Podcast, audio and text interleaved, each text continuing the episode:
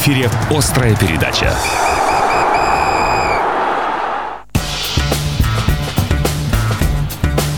Ребят, всем привет, добрый вечер. 18 часов 7 минут. Это «Острая передача». В этой студии уже Павел Кацин и Стас Орлов. Паш, добрый вечер. Добрый вечер всем. В ближайший час будем говорить э, о спорте, естественно. У нас будет и главная тема. Ну и традиционно начнем мы с новостей спортивных. Перезапущен еще один европейский футбольный чемпионат. Речь об испанской примере. Отметим э, некоторые результаты. Ну, ну, для начала Сельта Федора Смолова очень обидно уступила дома Вильяреалу, пропустив на 90 минуте единственный мяч. Российский форвард появился на поле за 7 минут э, до конца встречи и, в общем-то, ничем себя не проявил. А вот два лидера таблицы Реал и Барселона синхронно победили. Барса в выездном матче грохнула Мальорку со счетом 4-0. На счету Лео Месси две голевые и забитый мяч. А Реал на своем, почему-то, я так и не понял, тренировочном поле. У тебя есть информация, почему они не на Сантьяго Бернабеу играли? Нет. Нет? Вообще Я что-то тоже не въехал. Ну, короче, играли на тренировочном поле, тоже в Мадриде.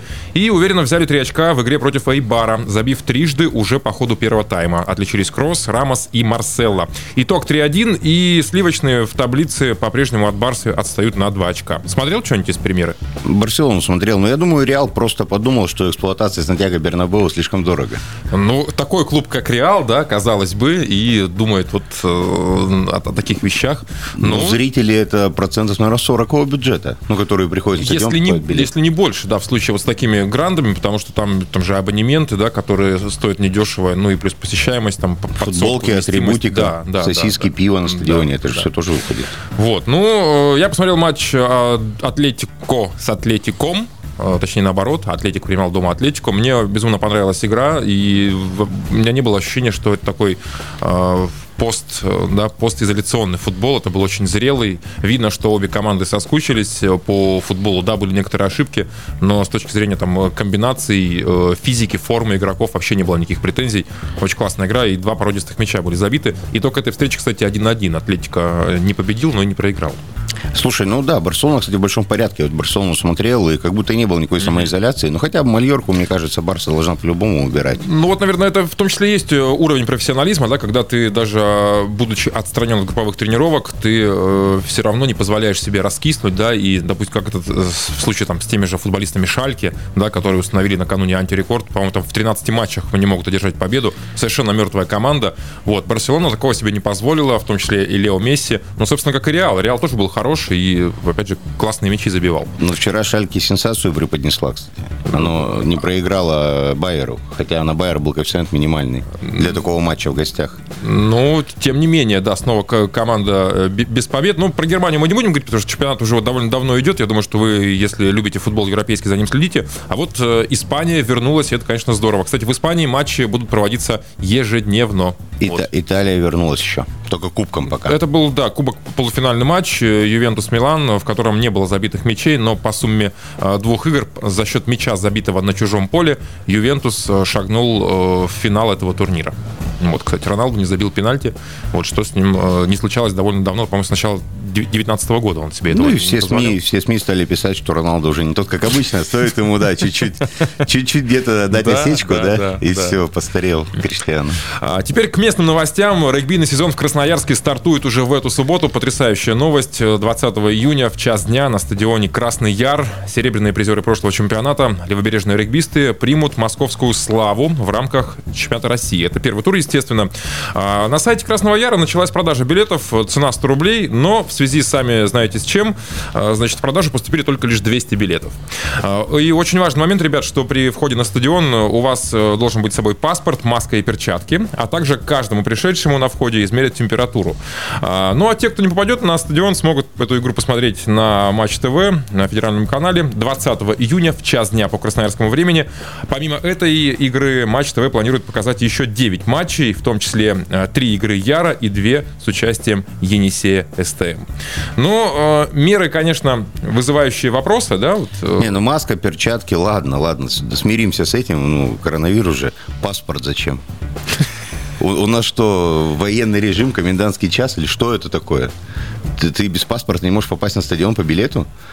Это, мне кажется, нарушение всех возможных гражданских прав и свобод, которые только можно себе представить. Но, э, тем не менее, мне кажется, даже несмотря на эти э, меры, не совсем понятный болельщик, который истосковался по, да по любому спорту профессиональному, э, все равно пойдет на стадион. Я, конечно, не уверен, что вот эти вот 200 билетов еще есть в продаже, э, потому что новость это появилась, по-моему, сегодня утром о том, что билеты поступят в продажу на сайте.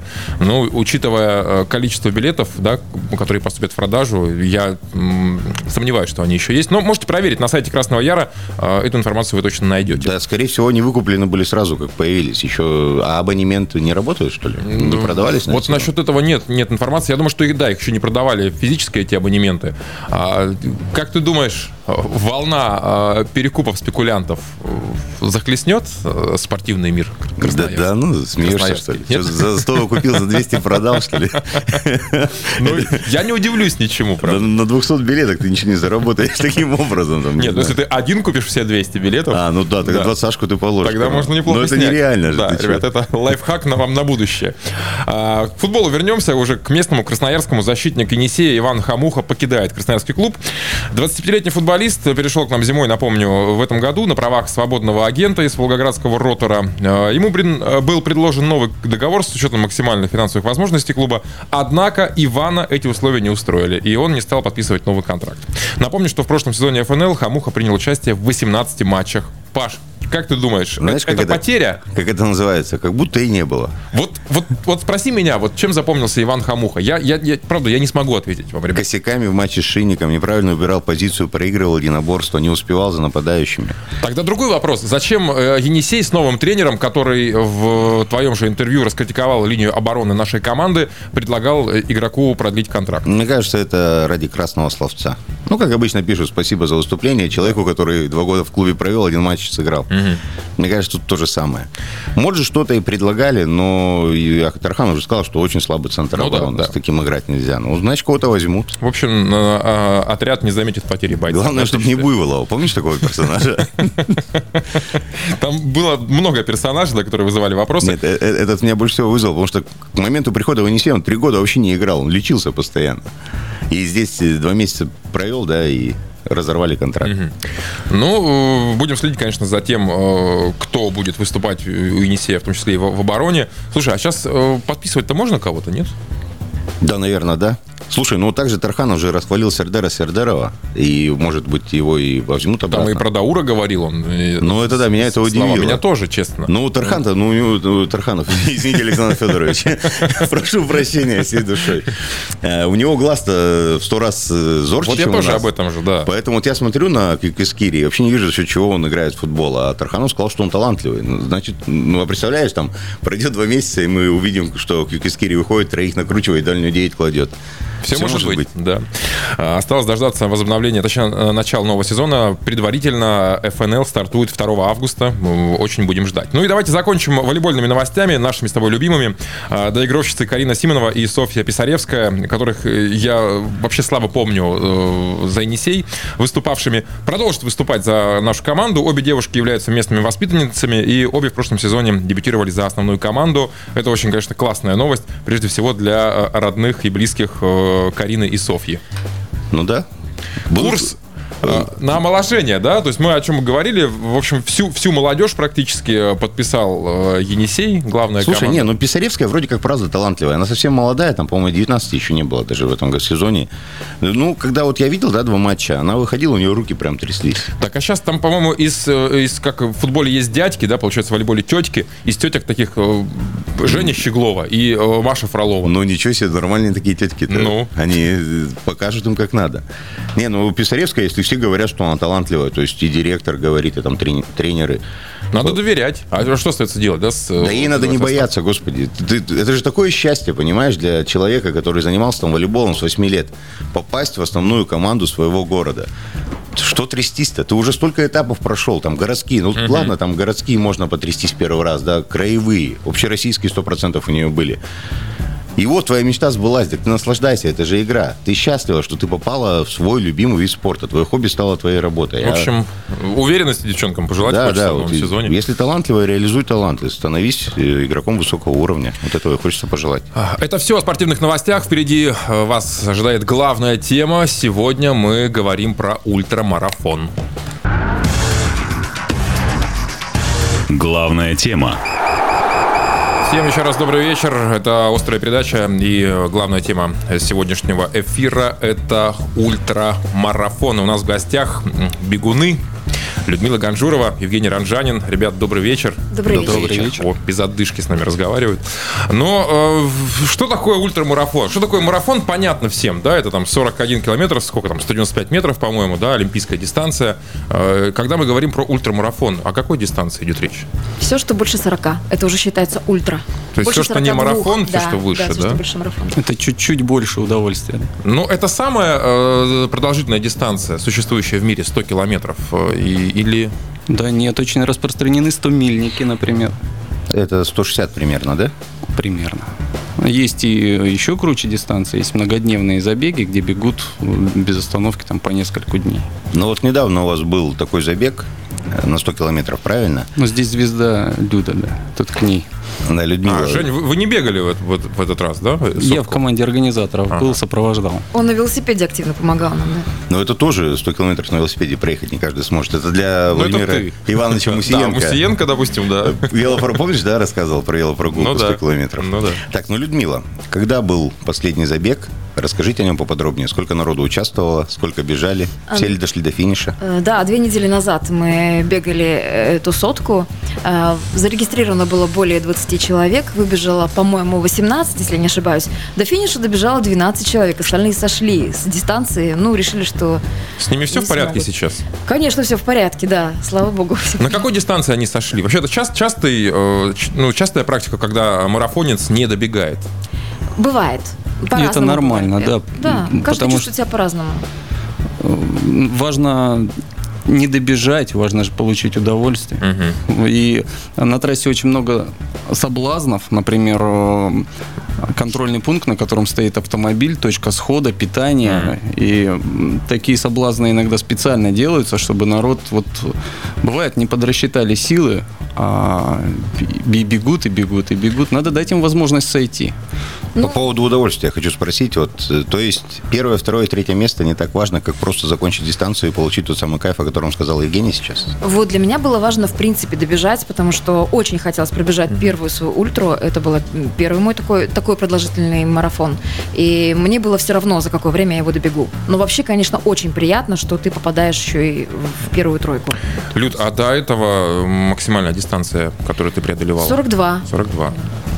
Слушай, ну подготовка э, занимает много времени. Вот сколько в день ты бегаешь? Ты ж, я знаю, что ты каждый день практически бегаешь. Каждый день. Сколько? Не- непосредственно прямо перед марафоном, перед таким продолжительным марафоном, Мгм. я, э, у меня было две тренировки в день. Одна утром, вторая вечером. И в день бывало, что я пробегала в общей сложности до 50 километров. В день. 50 километров в день. Да, да. Ну, с утра, допустим, там двадцатка и э, там 30 километров на роликах, может быть. Ну, или там 20 и 15, вот так вот, если все просто бегом, по-разному. Ну, в у меня в течение- голове не укладывается. 50 километров пробегать каждый день на протяжении нескольких И недель. я считаю, Да. за месяц 2000 получается. Наверное, где-то так. Надо посмотреть там в нашей программе, в которой мы бегаем, как-то даже не обратила на это внимание. А в чем вообще феномен заключается? Вот, ну, это же уже не первый год, да, такая э, любовь к длинным кстайерским дистанциям. Э, Там есть знаменитые там э, всякие э, инстаграм-дивы, которые бегают, всякие бега-девочки и так далее. Я думаю, что ты знаешь, о ком идет речь, да? А с чего все это началось и почему сейчас э, это становится популярным? Это вот на самом деле такая загадка русской души, я бы так сказала, потому что бег это такая вещь, которая, ну, она каждому дает что-то свое. Многие просто во время продолжительных э, забегов впадают в такой дзен, когда ты теряешь э, счет времени, э, дистанции своей, не понимаешь, сколько ты уже бежишь. И это на самом деле кайф. То есть ты бежишь сначала, вот немножко, мы, мы называем это страдануть в, круги, в кругу друзей, а потом уже прибегаешь и получаешь прямо удовольствие по полной А, программе. а ты помнишь свой первый продолжительный продолжительный забег? Что это было? Да, ну, Сколько ну, километров? полумарафон, наверное, первый. Я думала, что я, наверное, его не смогу пробежать. Мне казалось, это прям какой-то непреодолимой дистанции. А что тебя заставило вообще это сделать на тот момент? А давно хотела, прям давно мечтала. То есть я бегала до этого 5 километров, 10 километров, полумарафона не бегала. Ну, Тут решила, что когда-то же надо на это решиться. Ну, а после полумарафона оно одно за другим цепляется, и уже хочется бежать все больше и больше. Э, Про организацию уже немножко хотелось бы поговорить. Э, Вообще сложная штука организовать э, ультрамарафон, принципе, марафон. Э, Сколько уходит на это времени? Вот, какие э, службы подключаются? И вообще, ну, давайте сначала на эти вопросы, потом остальные буду задавать. Вообще вот прямо сейчас народ голодный. Уже все устали от отсутствия мероприятий, уже все хотят общаться, все хотят бежать. Мы все страдаем от того, что у нас отменили все старты, и сейчас только вот свистни, и народ придет. Народ придет на Когда старты. свистеть будете э, в ближайших Когда э, разрешат перспективах? массовые мероприятия, сейчас мы выкручиваемся как можем, проводим бесконтактные забеги, которые э, как бы разрешены. Мы, по сути, это делаем в формате тренировок. У каждого участника, например, старта есть свое время, он выбегает, никого, никто друг друга не видит, не касается, и даже у нас штрафные санкции в виде дисквалификации за несоблюдение социальной дистанции. За обгоны, да? на За трассе? обнимашки. За обнимашки, за всякие, да. Поэтому в этой части особых проблем нет. Народ в Красноярске э, хочет бегать, тренироваться. А вот э, в части э, там, призовых, в части какой-то материально-технической базы здесь посложнее. У нас э, практически все на э, самостоятельных, что ли, началах. А, Ну, что Люда получила за третье место в ультрамарафоне? печеньки, по-моему. Ну да, там апельсинчиков несколько штук. А, серьезно? Да, Ну, оно, конечно, того стоило, колы, да. Да-да-да. На самом деле это было исключительно для себя. Но, естественно, у нас были там какие-то медальки такие вот, они были деревянненькие, небольшие, их очень быстро сделали, потому что буквально там за два дня до старта. А, Но для меня это самая ценная медаль сейчас из всего того вот арсенала, что у меня есть. А, Жень, вопрос к вам, как к организатору. Вы, вы вообще э, несете ответственность за здоровье участников? Или здесь э, каждый сам за себя?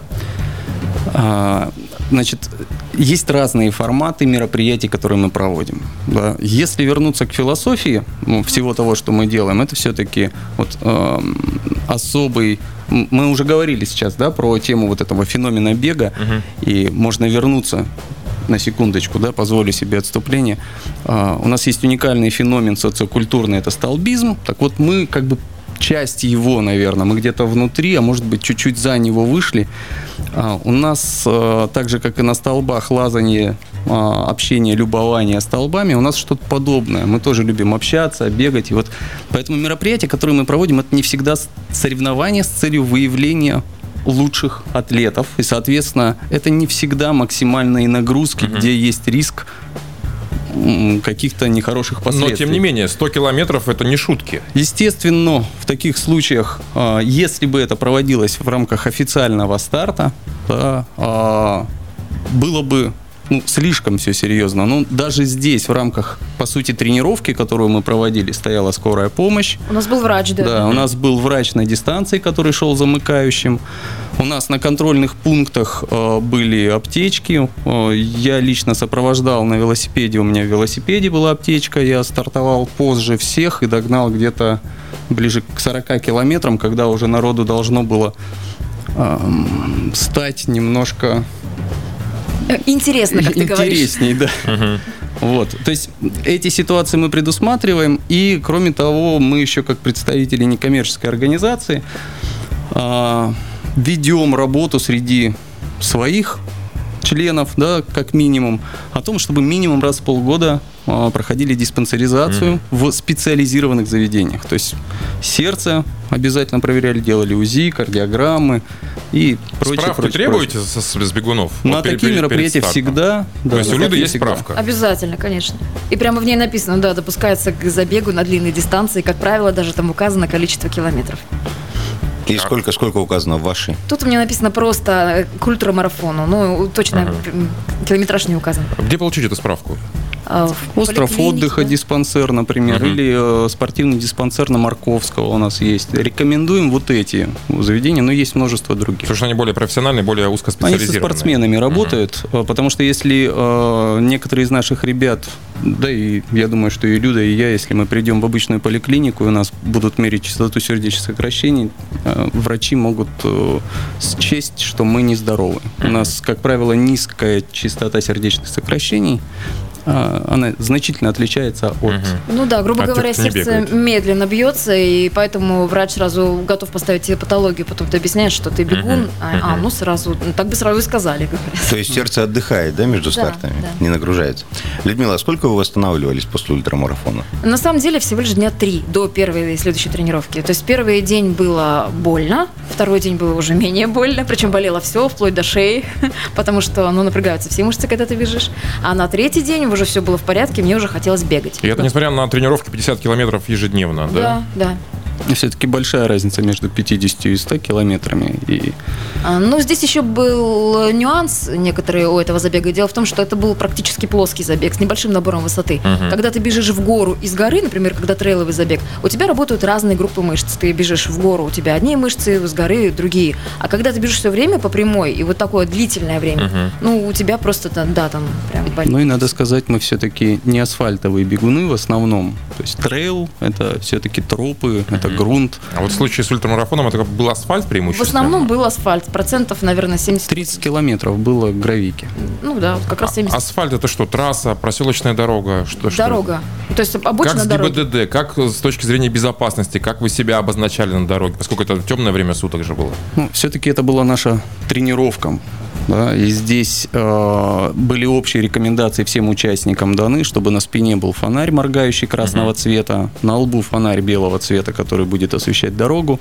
У нас э, были велосипедисты в сопровождении, автомобили в сопровождении. То есть э, даже несмотря на то, что это не официальный старт, мы э, старались сделать все возможное для того, чтобы Ну и светоотражающие элементы на одежде обязательно, там браслеты разные, все такое тоже надевали на себя обязательно. Возвращаемся в эфир. Людмила Ганжурова, бегунья, Евгений Ранжанин, бегун и один из организаторов забега на 100 километров, который, напомню, две недели назад э, прошел под Красноярском. Кстати, кто победил, Люд? Сколько человек этому э, герою или героине? Сколько лет? Да. А, это мужчина, ему 56 лет. А, Николай Болдырев. еще бы немного из 10 часов бы выбежал. Да, он прибежал самый первый. 10 Он, он легкоатлет э, или просто начал заниматься бегом и вот бегать ультрамарафон? Ну, бегун, точно. Бегун. А, Кстати, легкоатлеты э, профессиональные есть э, у вот, ваших забегов? У нас любительский, клуб, Любительский. да, мы не профессионалы, все точно совершенно.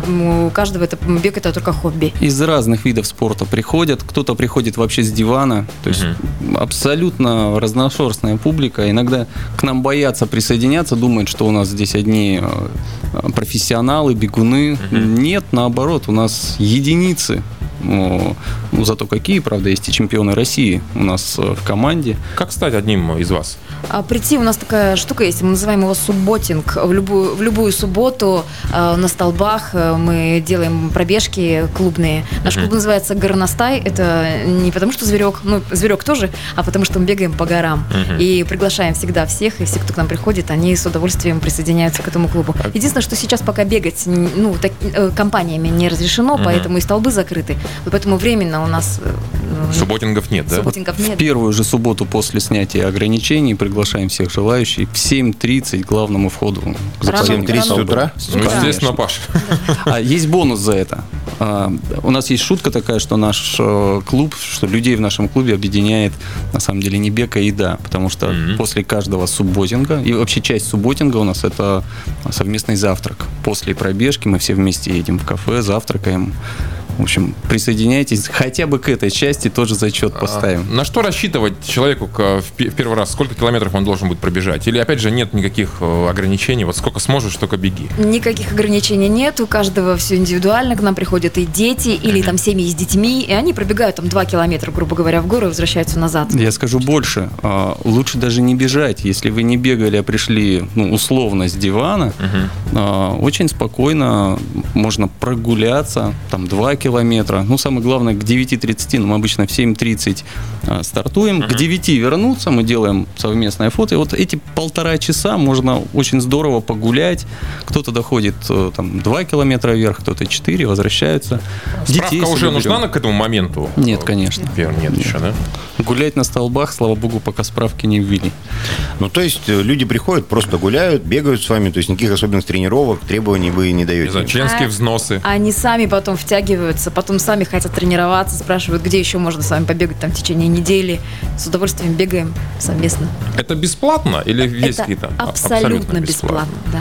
А, Я слышал краем уха о том, что во время вот этой сотки, во время ультрамарафона э, вы пили газированную воду. Это правда?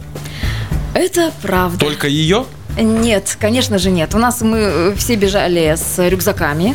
Вот там э, гидратор, через который через трубочку обычно, чтобы можно было удобно пить воду. Пили кто воду, кто э, изотоник, у у кого что было. Но колой мы на самом деле, да, это по сути это жидкая энергия, потому что это жидкий сахар. Это быстрые углеводы, которые дают быстрый доступ э, сахара, то есть углеводов, глюкозы в кровь. И, э, И дают энергию. Да, А Желудок не энергия. болит после? вот, Ну сколько вот кол вы- выпивается за 100 километров? Да немного. На самом деле на каждом пункте питания, где ты можешь по стаканчику по небольшому. А Этого всего пунктов три, достаточно. да, по-моему, вы Три, говорили? да. Этого достаточно. Три более стакана чем. колы. То есть гораздо важнее пить э, воду, может быть, изотоник, э, это восполнять водно-солевой баланс, потому что с потом теряешь очень много солей, минералов, которые необходимы для- Кстати, а какой дезодорант порекомендуете как э, ультрамарафонцы? Никакого абсолютно. Особенно ужасно э, дезодорант ощущается на столбах. И любые духи. Это прямо кошмар какой-то для нежных носов. Лучше уж беги и... Будь естественным, да? будь да? естественным,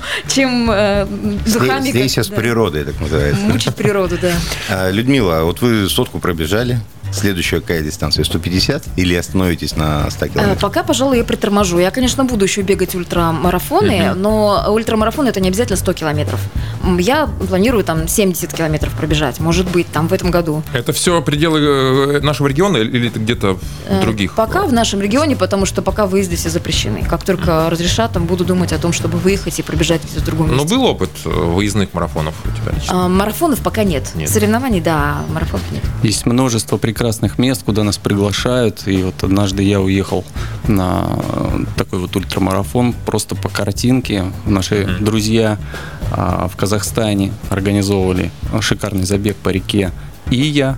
а, Тенгри Ультра. Вот просто картинка, которая приглашала нас всех. Это как цветущие маки, поля, кра- красота неимоверная. То есть вот по сути мы бегаем ради этого. А вот ради этой картинки полетели а, в другую страну, чтобы Да, пробежаться там по Эльбрусу или по Байкалу, это же вообще очень круто, очень здорово. А Меня интересует э, ваше обмундирование, экипировка, обувь. Э, Это какая-то особенная, которая, которая нет в свободной продаже? Или это обычные кроссовки, кеды, я не знаю. Ну, наверняка же необычные. Да, обычные кроссовки и кеды, только они каждый раз под э, ту дистанцию или под ту, под ту э, дорогу, по которой ты собираешься бежать. Если это планируется трейл, то это трейловая обувь, э, такая с жесткой подошвой, м, которая бежит и бе- бежишь и цепляется, и не дает тебе соскальзывать там, если по грязи или по камням. А если это асфальтовый забег, то это должны быть очень мягкие кроссовки, которые, в которых не очень сильно бьются А суставы. насколько их хватает пары кроссовок марафонов? Вот очень сложно сказать, потому что у меня их больше 10 пар. Они разные для разных э, времен года, для разных трасс, и поэтому сложно сказать, насколько хватает. Ну, Редко какие кроссовки тысячу выдерживают. Ну да. За тысячу километров убиваются обычно так, что одна подошва остается. Ну и вообще важнее здесь все-таки будет, наверное, не экипировка. Я чувствую, что вопрос к тому, а насколько сложно заняться вообще таким видом спорта, что для этого надо. Я считаю, что гораздо важнее все-таки техника бега. А экипировка будет даже, наверное, на третьем месте. Потому что на втором будет сила мышц ног и эластичность связок, например. Поэтому экипировка это третье. Для начала надо просто подняться с дивана. Ну да, значит, на первом месте же- Желание. желание. Да, да. да. Людмила, вот 12 часов бежишь, да, по трассе ночью. А что в голове в это время? Все эти 12 часов и 100 километров. Да, мы бежим же, болтаем там, на самом деле. Все равно Еще и все... поговорить вы Конечно, успеваете. бегут все небольшими компаниями, как раз э, бежишь в числе этих людей, которые примерно с твоей скоростью эту дистанцию проходят. И, естественно, мы там общаемся как-то по дороге, потому что... э, Один устал, к другому присоединилась, там, со всеми успела поговорить, пока бежит. Финишный спорт происходит э, примерно на каком километре? Но все равно же понятно, что ты говоришь о том, что да, для меня участие, но тем не менее вот этот соревновательный момент все равно присутствует. И гораздо приятнее приходить первым, да, нежели там 21-м в, в Да, ультрамарафоне. конечно, да. И тут тоже у нас был такой жесткий финиш. Мы бежали с девушкой вдвоем всю дорогу, и в итоге Это был контактный финиш? А, нет. А, нет, это был не контактный финиш.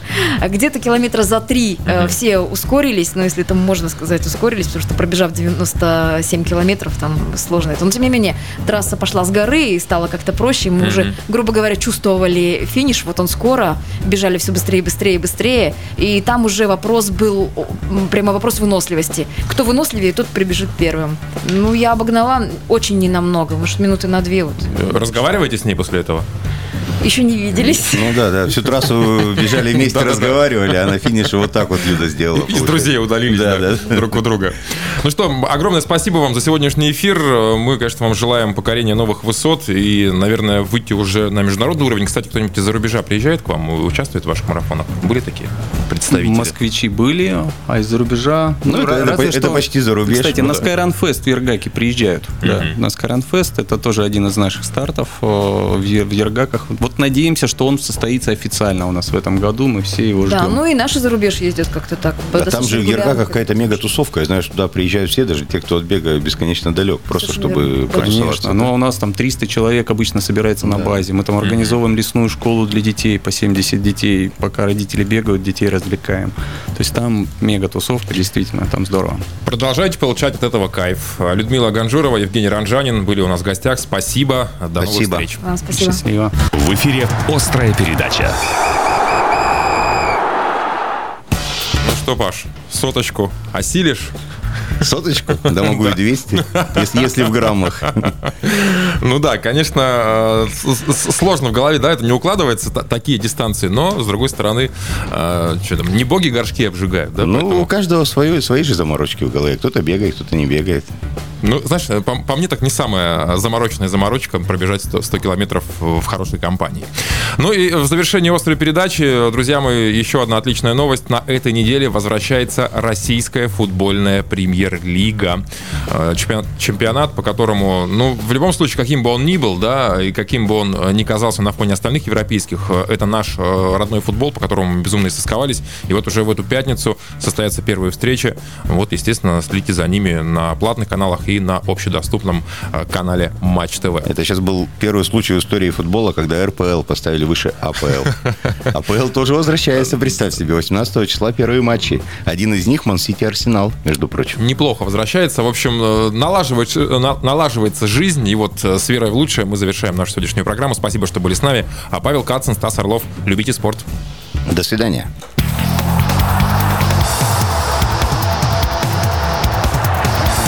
В эфире была «Острая передача».